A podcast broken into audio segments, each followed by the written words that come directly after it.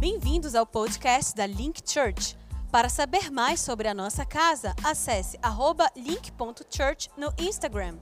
Esperamos que você seja abençoado com a mensagem a seguir. Feche seus olhos. Pai, nós nos entregamos ao Senhor agora. Nós entregamos esse tempo e o nosso coração, a nossa mente, o nosso entendimento, nós entregamos das tuas mãos, Senhor, porque o Senhor é que está agora no comando de tudo. Nós consagramos o nosso coração ao Senhor, as nossas vontades e as nossas decisões, para que o Senhor nos, dá, nos dê a direção. Em nome de Jesus, fala conosco poderosamente nessa noite. Amém e amém. Nós vamos falar nessa noite com vocês sobre os trens da vida. Os trens da vida. Quem está no comando? Quem comanda o seu destino? E eu quero desmistificar algo que Deus falou agora no meu coração, não está no script, mas eu quero falar com você. Deus não manda no seu coração. Deus te deu a livre escolha e te deu um coração e te deu vontades para você decidir então, ah, Deus manda, Deus está no controle de tudo. Não está. Não podemos falar isso, porque nós temos controle de muitas coisas. Nós temos o poder de decidir muitas coisas. Por exemplo, eu lembro quando eu me converti a Jesus, quando eu entreguei minha vida para Jesus. Foi um tempo muito legal, estava num tempo difícil, não era mais, estava num tempo muito ruim da minha vida, você não tem ideia. Eu era alcoólico, depressivo, muito triste, tinha perdido meus filhos, minha família. Eu morava na minha casa, mas não morava, é como, é como se fosse um zumbi. Eu não me sentia parte da minha família, eu me sentia culpado por muitos erros, eu tinha quebrado, falido completamente. E aí veio um, um refrigério sobre mim, que foi Jesus. Veio a, veio a chegada de, do Espírito Santo de Deus, que foi algo muito forte, algo que mudou muitas coisas, mas que naquele momento causaram também muitas pequenas confusões. Confusões que eu causei, não que o Espírito, o Espírito não causa confusão, mas coisas assim que eu havia aprendido e tinha vindo luz, e eu, eu ficava naquela, será que isso é a verdade? Dentro de nós há esse sistema que foi programado, que nos faz resistir às mudanças. E esse sistema que, que nós fomos criados desde o dia que nascemos, ele nos impede, muitas vezes, de sermos completamente transformados. Esse tema, os três da vida, nos aponta para mudanças de direção e tem a ver completamente, profundamente com arrependimento, com a mudança de rota, com a mudança de destino. Esse trem é aquela locomotiva que nos puxa por um determinado caminho. E quando esse trem ele muda de direção, existe todo um esforço, pois ele é uma máquina muito pesada. Imagine, atrás, atrás da locomotiva existem muitos vagões. Imagine mudar de direção do dia para a noite. E a minha vida foi assim. Mudou de direção da noite para o dia, a ponto dos meus filhos dizerem: o que, que aconteceu? Só que, quando acontece esse arrependimento e essa mudança de direção, isso dói tem um peso na nossa vida, porque a gente vem trazendo todos os costumes de antes, sim ou não? Sim. Eu pergunto para você, você já fez alguma mudança de casa na sua vida? Você ah. já saiu de um apartamento para outro, de uma casa para outra? Quem já foi? Já fez isso? Não é difícil mudar? É uma trabalheira, encaixota coisa. Quando a gente chega na outra casa, a gente estava acostumado com a casa de antes, sente falta de algumas coisas é difícil mudar. Mas depois que a gente se acostuma, a gente começa a gostar demais da nova casa, não é verdade? Assim é a mudança de direção na nossa vida. A gente vem num caminho, quando esse trem vai virar, ou ele vira, o peso dos vagões é grande.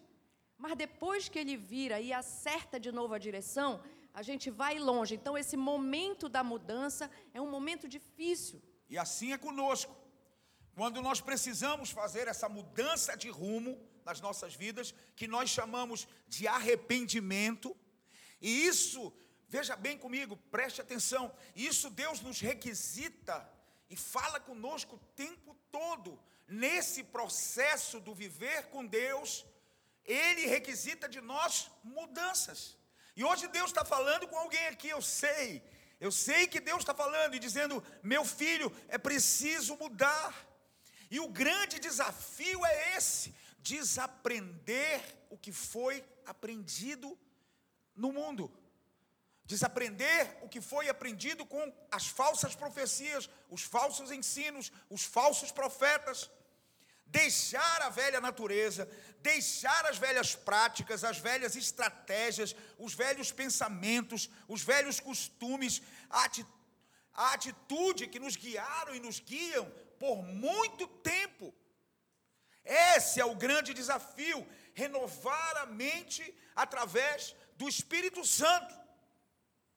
Em Romanos 12, 2, diz assim: Não se amoldem ao padrão desse mundo, mas transformem-se pela renovação da sua mente, para que sejam capazes de experimentar e comprovar a boa, agradável e perfeita vontade de Deus. Olha o que Deus fala. E a renovação da mente, ela fala de atitude não é apenas você renovar a mente, mas através da sua atitude diferente, isso vem comprovar que a sua mente está renovada.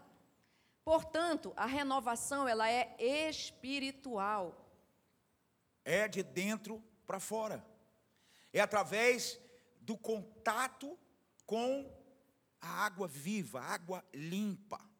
É através do contato diário, de relacionamento com Deus é através de aprender o caminho que Jesus aprendeu, a subir na cruz, a ser crucificado com Cristo. E eu vou dizer uma coisa para você: é impossível nós seguirmos a palavra de Deus se não houver transformação da nossa mente. Muito difícil. A própria palavra de Deus diz que os cachorros voltam ao seu vômito e os porcos Nossa. voltam para a lama. É uma palavra muito forte, forte, porque isso quer dizer que a nossa tendência é voltar para os velhos hábitos. Verdade. Se a gente não renovar a mente, não vier de dentro para fora, não existe lei, querido, não existe pastor, não existe impedimento que te segure o resto de uma vida. É verdade. Se essa sua mudança de trem, de direção, não vier de dentro para fora, você vai voltar às velhas práticas. E é por isso que Paulo diz Renovai-vos as vossas mentes para que possa provar da boa, agradável e perfeita vontade de Deus. Sem essa renovação, nós não conseguimos provar disso aqui. É quase uma condicionante do apóstolo.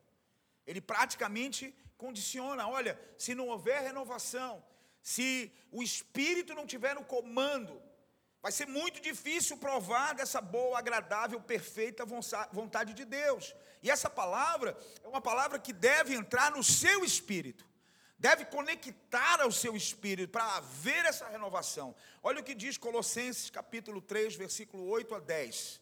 Está lá na tela já. Mas agora, abandonem todas estas coisas, preste atenção no que ele fala: ira, indignação, maldade, maledicência linguagem indecente no falar. Não mintam uns aos outros, visto que vocês se despiram do velho homem com suas práticas e se revestiram de novo, o qual está sendo renovado em conhecimento para a imagem do seu Criador, ou seja, a imagem do seu Criador. Fala aqui em nós deixarmos tudo aquilo que aprendemos para trás: maledicência, maldade, indignação, linguagem indecente, mentira. Despir do velho homem e conhecer realmente a Jesus. Conhecer esse Deus que desceu da Sua majestade, desceu do céu, para vir mostrar para nós o caminho, para vir conviver com a gente, e mostrar que há, é, é possível dizer não ao pecado, é possível pedir perdão, é possível voltar atrás. A gente vê muitos casamentos, né, pastora, é, sendo, sendo, assim, aniquilados, se acabando, relacionamentos, porque as pessoas não conseguem voltar atrás. Relacionamentos que se partem, famílias que os filhos vão para um lado, os, os é, maridos e esposas para o outro, porque as pessoas não querem abrir mão de si mesmas. É fácil mudar? Não. É possível? Sim. Se vier de dentro, se essa motivação verdade vier, é, é, for verdadeiramente, for uma verdade absoluta para você. Quando passa a ser uma verdade de dentro para fora, esse peso da mudança vai embora. Porque não é mais um grande esforço. Há o momento do grande esforço, e depois que passa, passa e passa a ser um novo comportamento, com a mente já transformada. Passa a não ser mais um sacrifício, mas um prazer você fazer a vontade de Deus. Mas há o momento da conversão, da mudança de direção. E para ver essa mudança de vida, nós precisamos entender que precisamos nos despojar de alguns velhos elementos, como por exemplo, o orgulho. O orgulho que comanda muitas vezes as nossas estratégias, comanda a, a, a nossa vida, comanda é, as nossas atitudes e nos despojar da incredulidade. Existem é, porções, existem áreas da nossa vida que nós somos incrédulos, irmãos. Incrédulos.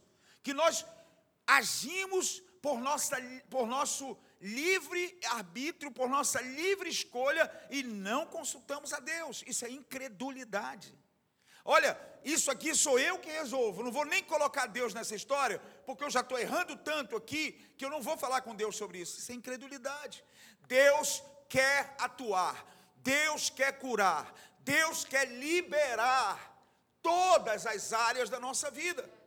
E o orgulho, ele tem esse conceito mais alto de si mesmo. A pessoa se acha estratégica, se acha boa, se acha boa demais, tem muito conhecimento, tem muito saber. Sabe, sempre desde pequeno realmente resolveu tudo na sua vida e fica difícil entregar para Deus aquela parte. A pergunta é: quem sou eu quando ninguém vê? Quem sou eu quando estou fora das quatro paredes da igreja, sozinho no meu carro, ou de madrugada com meu computador, com meu celular? Quem sou eu? E aquele que é incrédulo é aquele que não crê que Deus pode atuar em várias áreas da sua vida. E a incredulidade, ela é muito sutil. Às vezes a gente Muito. pensa assim, não, eu tenho muita fé, eu sou uma pessoa de fé, a minha vida está entregue ao Senhor, é Deus está no comando. Aí chega o um momento de dificuldade, a gente se desespera.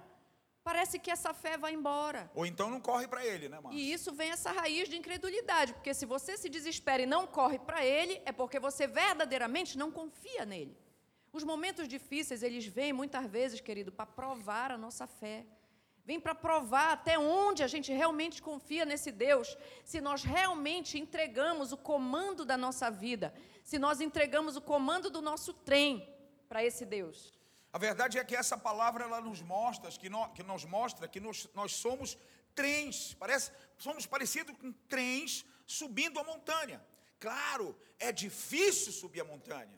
Sentimos a resistência da atmosfera, a resistência daquele momento que o vento é nosso inimigo. E sentimos o peso da viagem. Eu não sei se você já sentiu isso na vida. Esse peso da viagem, eu já senti isso, está pesado, está difícil o que fazer nessa hora.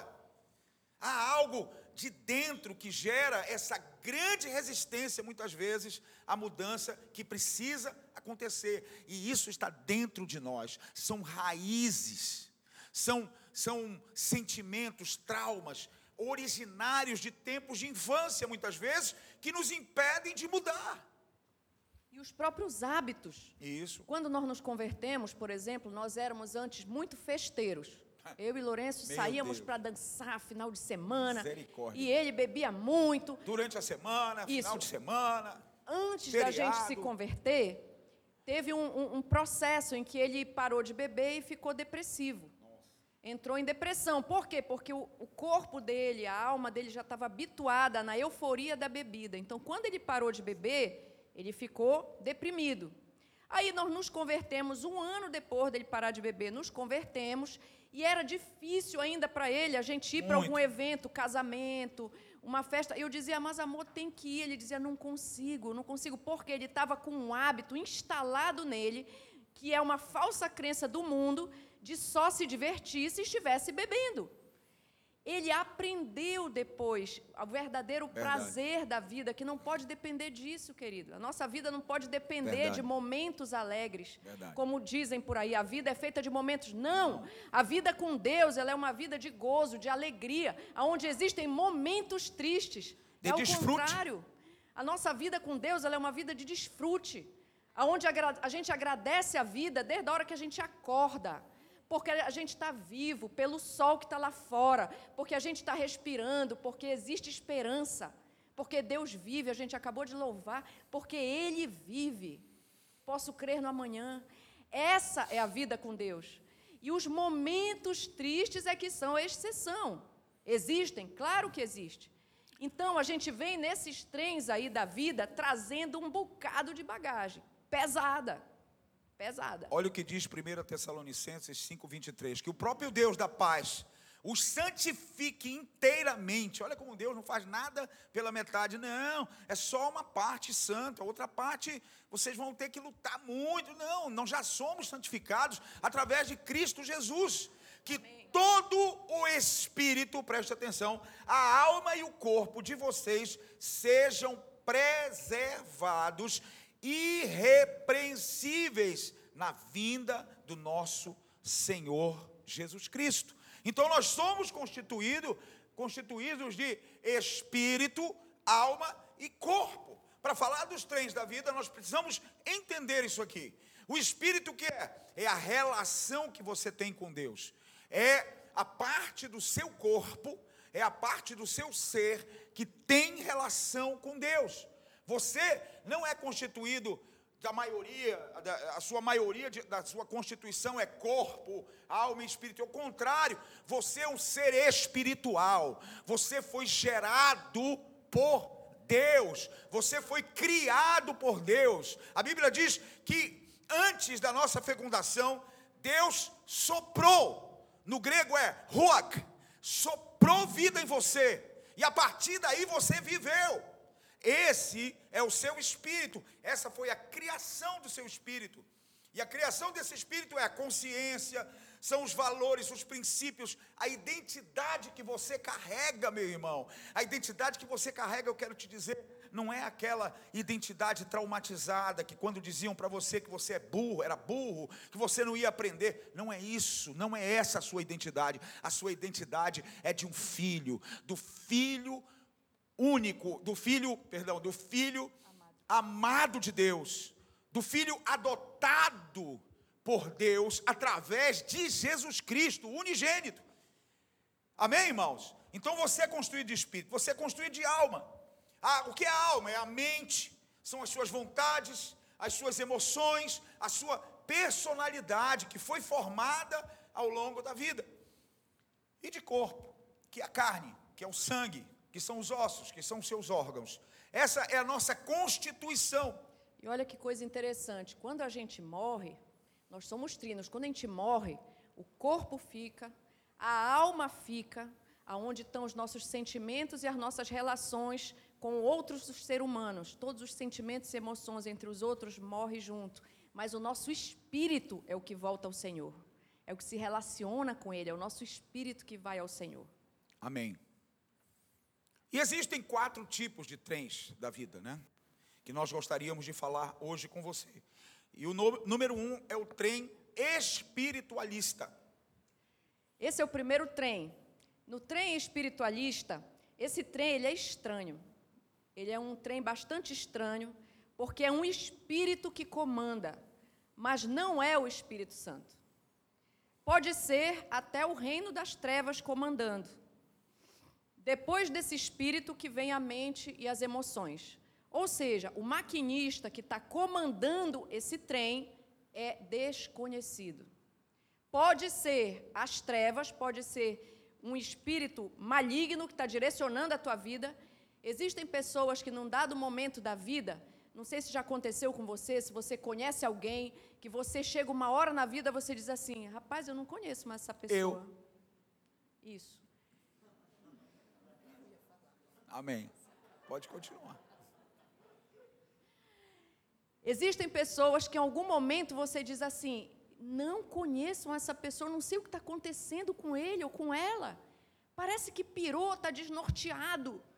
Em algum momento da nossa vida, esse espírito maligno pode tomar a direção da nossa vida, sem que a gente perceba. E nos leva a ter atitudes as mais estranhas possíveis. Quando a gente passou essa fase da vida do Lourenço, de, de beber muito, etc., várias vezes ele chegava em casa duas, três horas da manhã, e eu dizia para ele exatamente essas palavras: Lô, eu não te conheço mais. Eu casei com um cara que não bebia, não fumava, era atleta. Sabe, a gente tinha uma, uma visão de vida muito saudável. Eu não entendia o que estava acontecendo com ele. Depois que eu entendi o mundo espiritual, eu passei a ver. Nesse período, ele estava comandado por um comandante maligno, levando ele para os piores caminhos possíveis naquele tempo. Então, existem duas opções que podem estar comandando esse trem espiritualista. Ele é um trem místico, ou seja, pode ter influências malignas de várias áreas. Pessoas que são norteadas pelo que a cartomante disse, pessoas que são norteadas pelo que o horóscopo disse.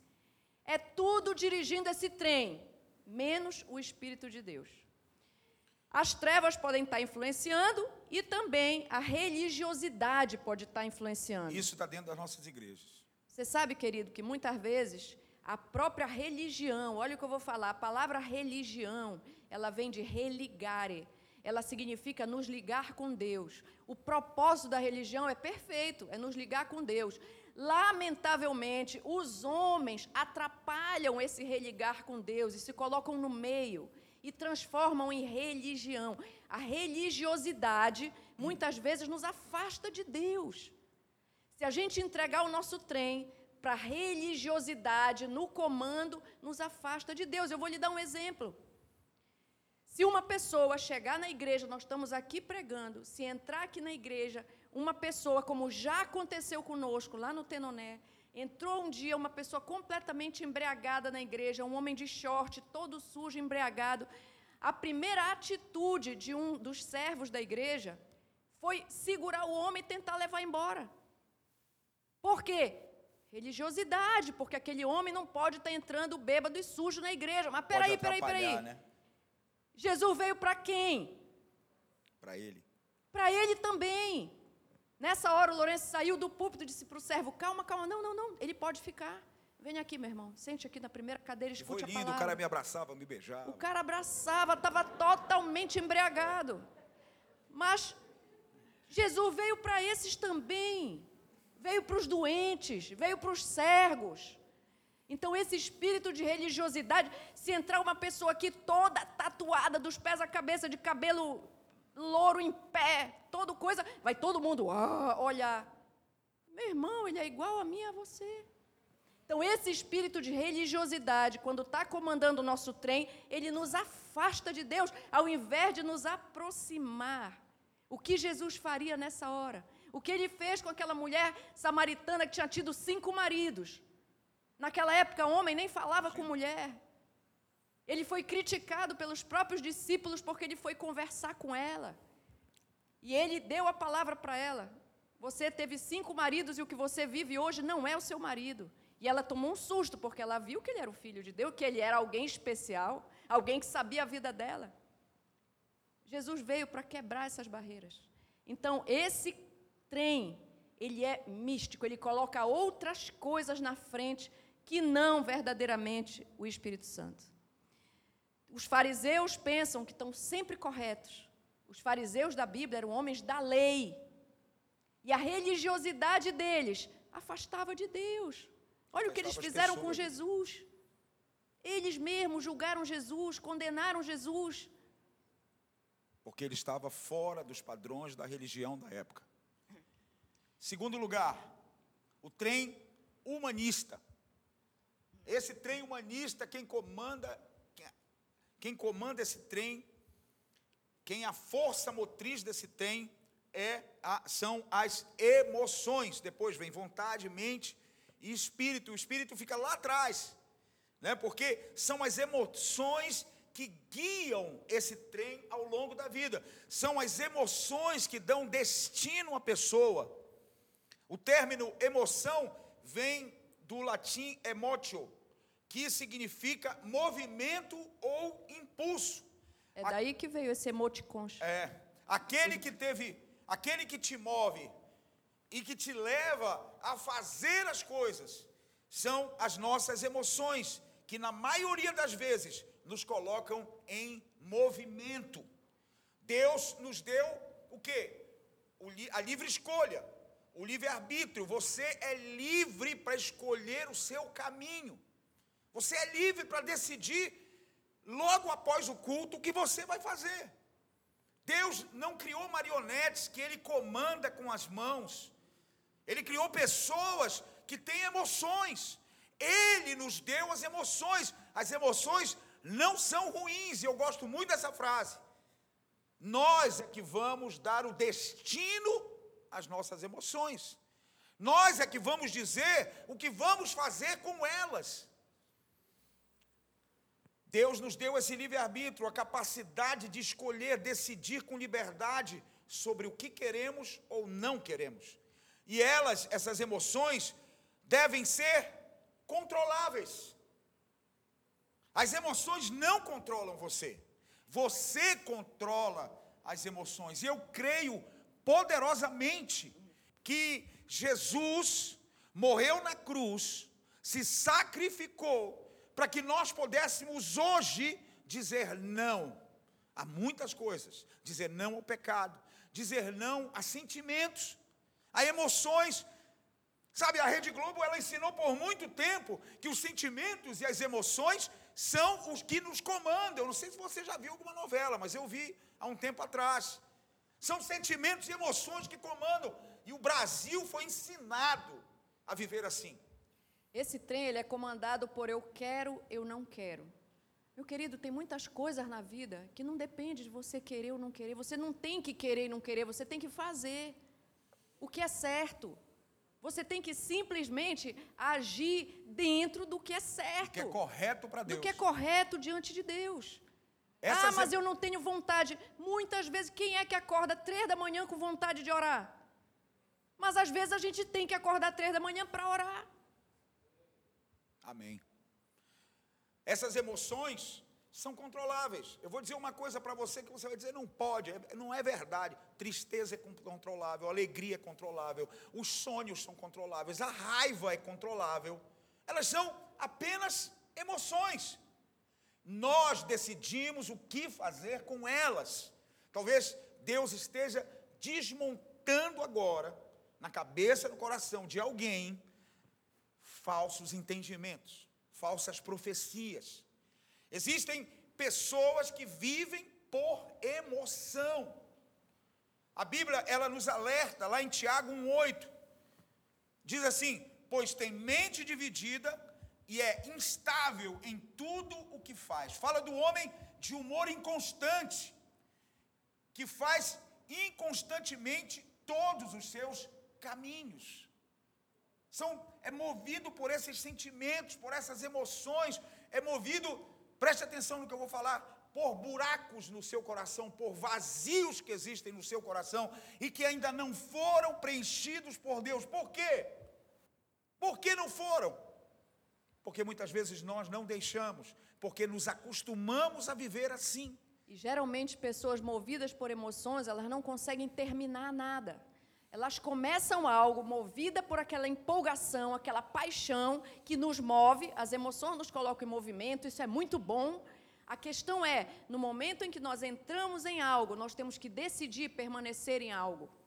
Porque a emoção, só a paixão que nos move, seja num negócio, num comércio, num novo projeto, numa viagem, num casamento, ela vai passar.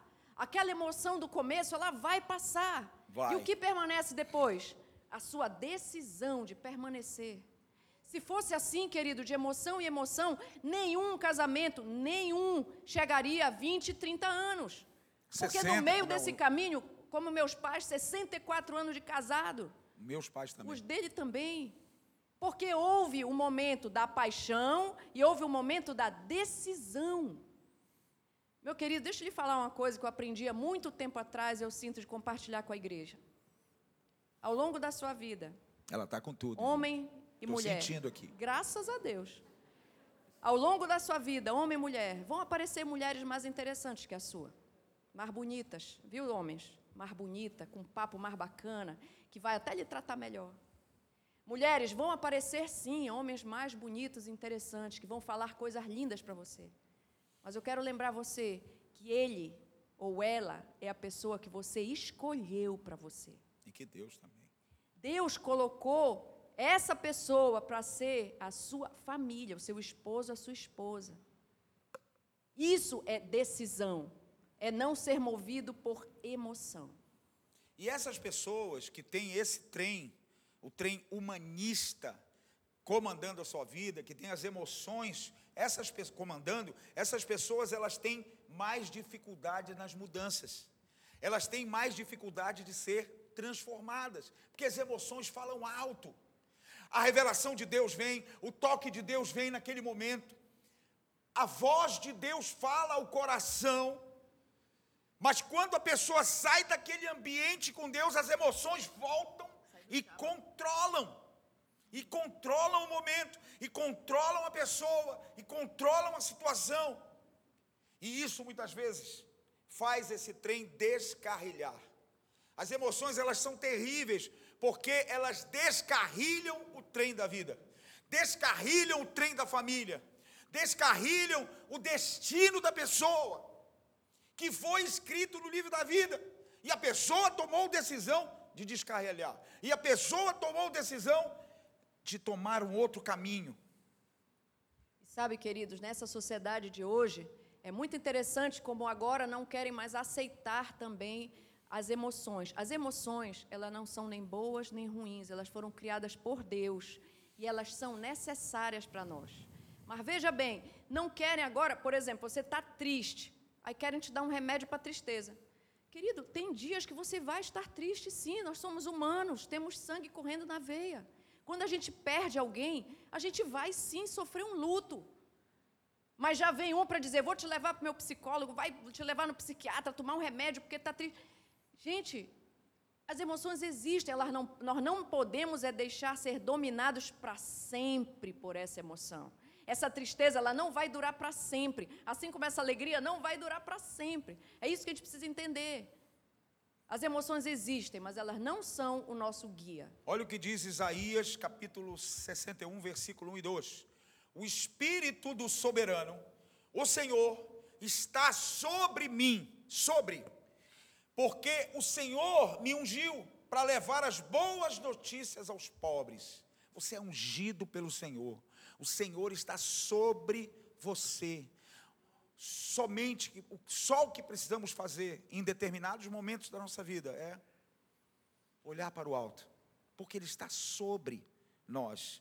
Ele nos enviou para cuidar dos que estão com o coração quebrantado, anunciar a liberdade aos cativos, a liberação das trevas aos prisioneiros, para proclamar o ano da bondade do Senhor e o dia da vingança do nosso Deus, para consolar todos os que andam tristes, essa é a verdade. Deus quer sarar as nossas emoções. Deus quer dar o controle para você das suas emoções. É hoje que Ele quer desmistificar esse trem e dizer: você controla a sua emoção, você controla a tristeza, você tem poder sobre a angústia, você tem poder sobre essa ira que está aí dentro de você e que você não mostra muitas vezes. Eu quero te curar. Eu quero te levar a outros caminhos que você ainda não testou. Terceiro, Terceiro trem é o trem racionalista.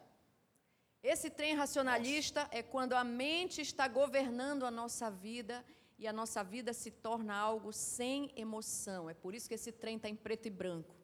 É quando a nossa vida fica cinza, fica fria demais. O que eu penso, eu faço, gostem ou não.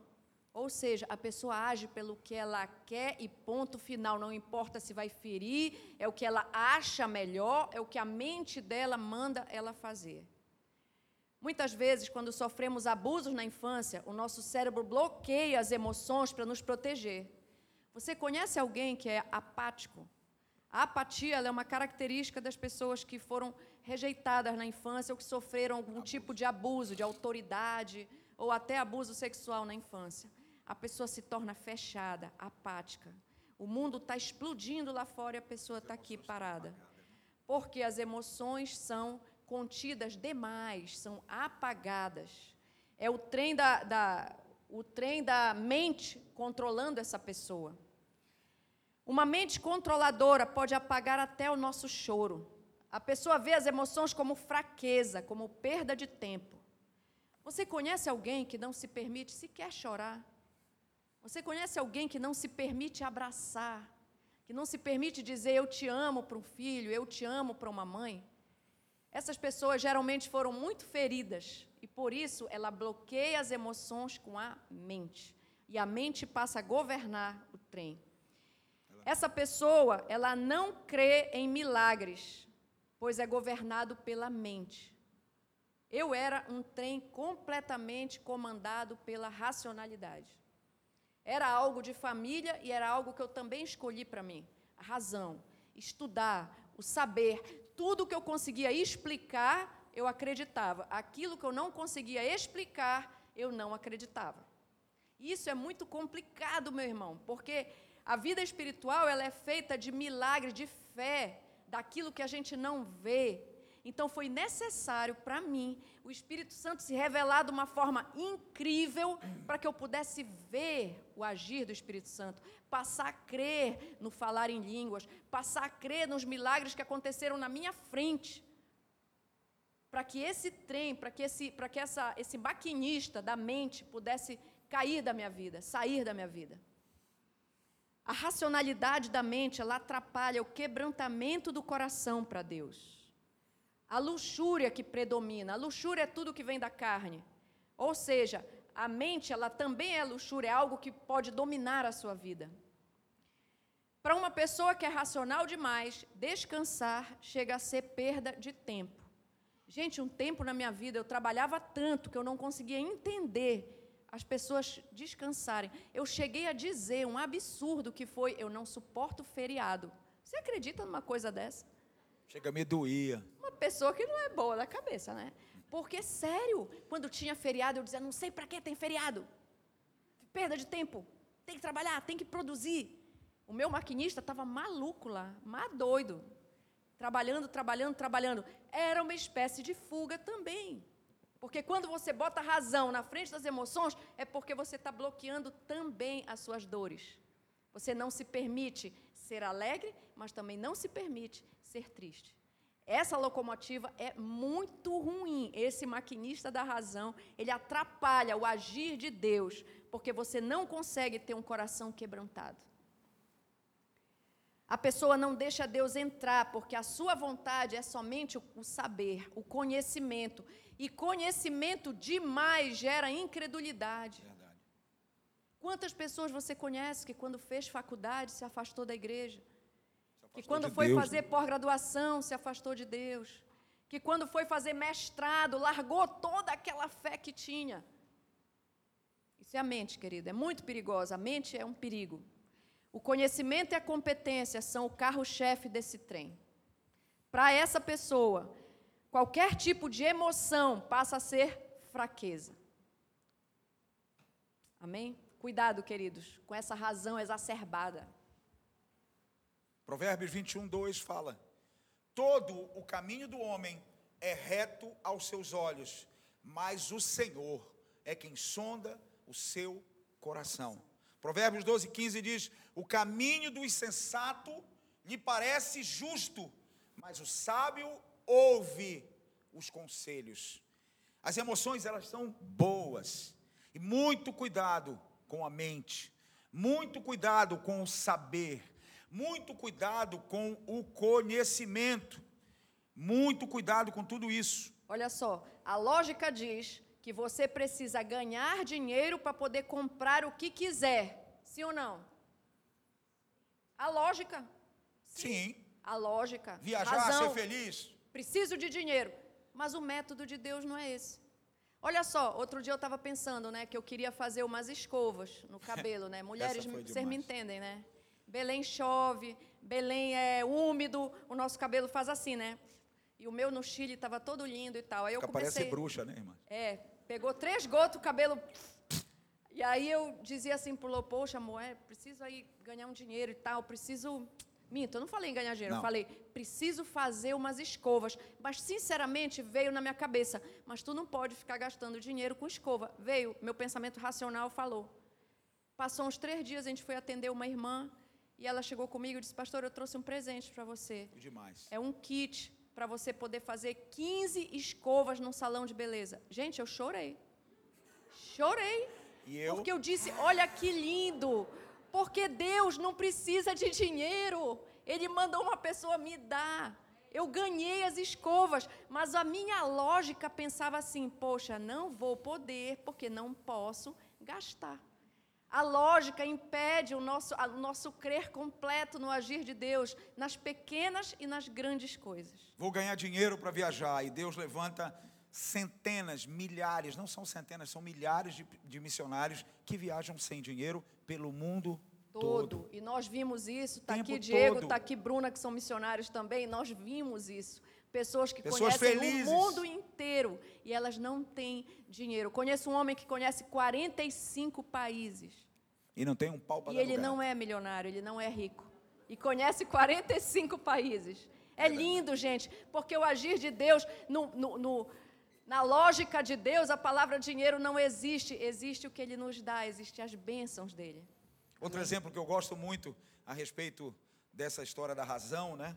É que para Deus, um mais um é igual a um, né? Esse é o casamento.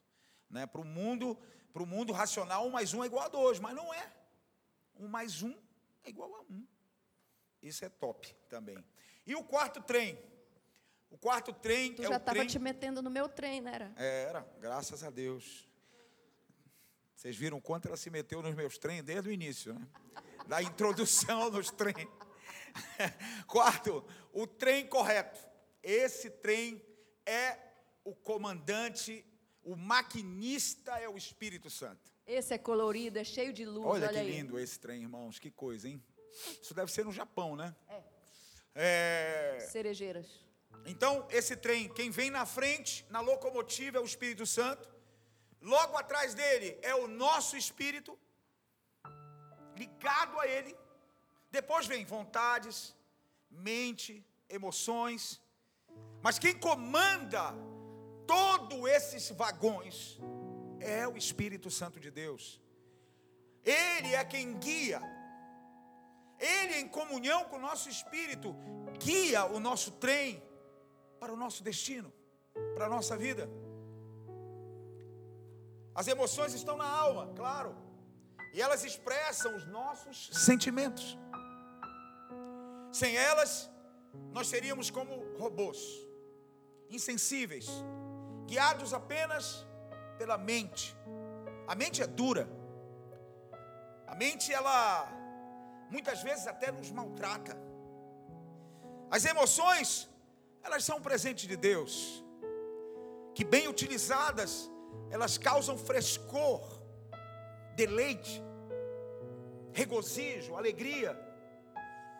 E muitas vezes, a raiva, a tristeza, a amargura, elas nos ajudam também.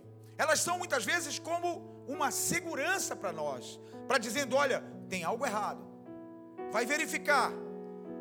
Vai verificar com o sábio. Vai verificar com Deus. Esses são sintomas de que algo não está bem. Isso é bom. Isso não é ruim. Mas elas não devem gui- guiar o nosso trem. O trem da vida não pode ser guiado por essas emoções. por esses sentimentos, pela razão somente. As emoções, e eu gosto muito dessa frase, elas não são boas nem mais, elas foram criadas por Deus. E a nossa vontade, ela está na alma e deve estar submetida ao Espírito de Deus. A nossa vontade está submetida ao nosso espírito e o nosso espírito submetido ao Espírito de Deus, pois é Ele que sabe de tudo, Ele que sabe o que é bom para nós. Outra frase que está na moda para mim: Deus conhece o meu futuro, e é por isso que eu falo com Ele antes de tomar as minhas decisões. É por isso que eu ouço a Sua voz antes de tomar as minhas decisões. Então, está o Espírito de Deus, o nosso Espírito, dirigindo a nossa vida. E eu quero te aproveitar esse tempo, estamos terminando, para te, te fazer uma pergunta. E eu quero que essa pergunta vá no teu espírito, não vá nem na tua alma. Como está o seu relacionamento com Ele? Você está lá perto da cachoeira de água viva ou você está distante? A sua razão pelo trabalho, a sua decisão foi trabalhar mais e deixar Deus à parte. A sua decisão foi se apaixonar mais por alguém e deixar Deus, Deus à parte. A sua decisão foi dar mais ênfase à sua vida profissional, aos seus estudos e deixar Deus à parte. Relacionamento com Deus é andar no Espírito. Andar no Espírito fala de fruto, de fruto desse Espírito na nossa vida, no nosso dia a dia. Gálatas 5, 22 diz assim: Oi, som. Mas o fruto do Espírito é, preste atenção, o amor, a alegria, a paz, a paciência, a amabilidade, a bondade, a fidelidade, a mansidão e o domínio próprio. Preste atenção. Contra essas coisas não há lei. É um fruto que, em contato com ele, diário, permanente, nós adquirimos esse fruto com esses gomos, paciência, fidelidade, amabilidade, mansidão, domínio próprio, amor. Fruto nasce dentro de nós. É isso. Os que pertencem a Cristo, versículo 24, crucificaram a sua carne com as suas paixões e os seus desejos. Olha como é possível. Olha como é possível os que pertencem a Cristo Jesus, ou seja, aqueles que andam no Espírito, crucificaram sua carne com as suas paixões e os seus desejos. Eles estão submetidos. 25. Se vivemos pelo Espírito, andemos também pelo Espírito. Não sejamos presunçosos, altivos, provocando uns aos outros e tendo inveja uns dos outros. Andemos no Espírito, andemos com Deus, chamemos Deus no nosso dia a dia, resolvamos, resolvamos as nossas, as nossas situações, pendências, problemas, circunstâncias com Ele. Por que a gente. Isso é uma pergunta para mim, para minha esposa, para todos nós. Por que a gente quer resolver as coisas por nós mesmos? Por que nós não levamos os nossos traumas para Deus? Por que não conversamos? Sabe que eu me fiz essa pergunta depois que eu passei esse ano com um relacionamento mais próximo com Deus? Por que a gente não diz assim, eu estou triste hoje? Por que eu estou triste? O que foi que me causou essa tristeza? Ah, não sei. Estou triste, estou amargo. Vou ver com Deus. Vou ver com Deus o que está acontecendo. Vou ver com Deus qual é a raiz da minha tristeza. Qual é a origem da minha tristeza? Muitas vezes a gente nem sabe. Muitas vezes fomos marcados lá no início de tudo, na nossa fase de infância, e trazemos esses traumas e nem sabemos. E aí, numa noite de Natal, estamos tristes. Já viram isso? Eu era assim. Noite de aniversário da minha filha, triste. Não senti emoção, apagado. Família lá em festa, todo mundo. Minha mulher adora festa. Adora reunir as pessoas, filhos, comida, festa. E eu lá no quarto, muitas vezes, dando um tempo para ir para a sala. Já pensou? Porque não sentia nada. E um dia, eu resolvi falar com Deus sobre isso. Que é essa amargura? O que é essa tristeza? E foi lindo, porque no momento que eu perguntei para o Espírito Santo: Espírito Santo, o que é que acontece comigo? Por que esse espírito de rejeição? Eu sou o primeiro filho de, de quatro, de cinco irmãos. A minha mãe foi me ter com cinco anos de casado, de casada, e eu fui esperado, muito esperado, porque ela não podia ter filhos. E eu disse, mas que rejeição, porque fui esperado. Era sempre fui muito bem tratado em casa. E eu carregava isso comigo, irmãos. E aí eu fui com o Espírito Santo, o Espírito Santo disse para mim: Eu vou te mostrar o que foi.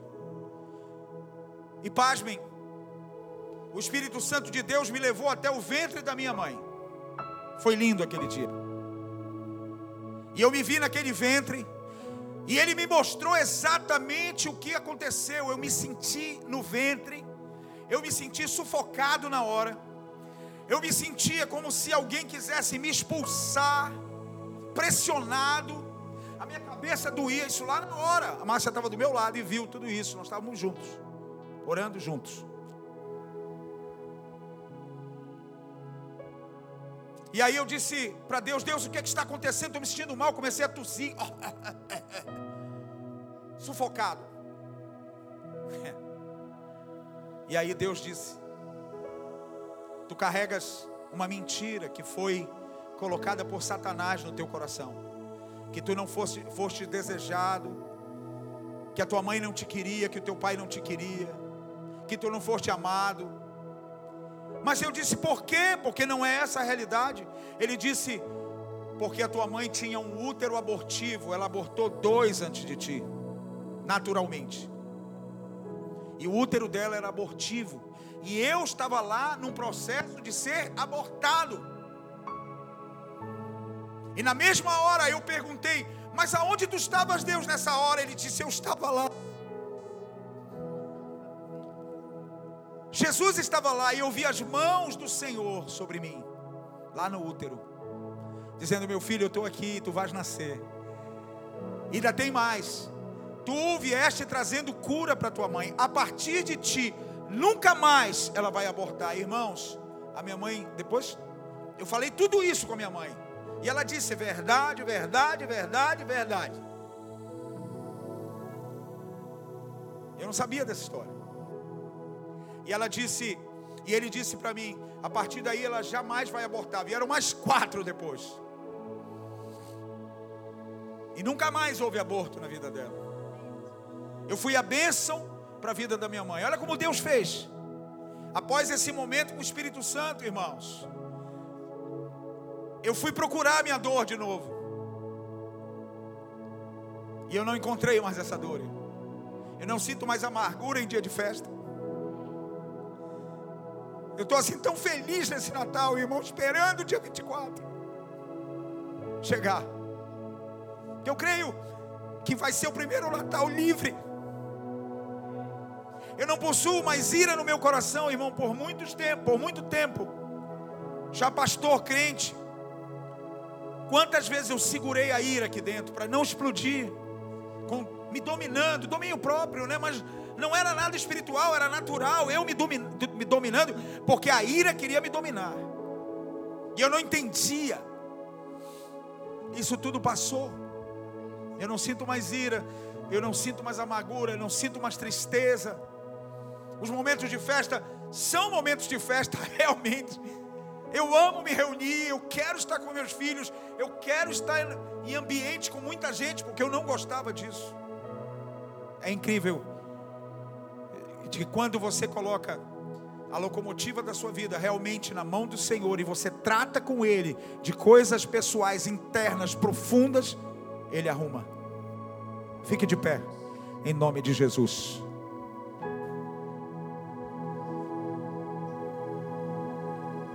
Feche seus olhos. Eu creio que o Espírito Santo vai ministrar no seu coração agora. Eu creio que Deus vai ministrar na sua vida. Fala para ele o que, que você carrega, qual é a dor, qual é o sentimento que você carrega, que você precisa colocar nessa locomotiva do Espírito.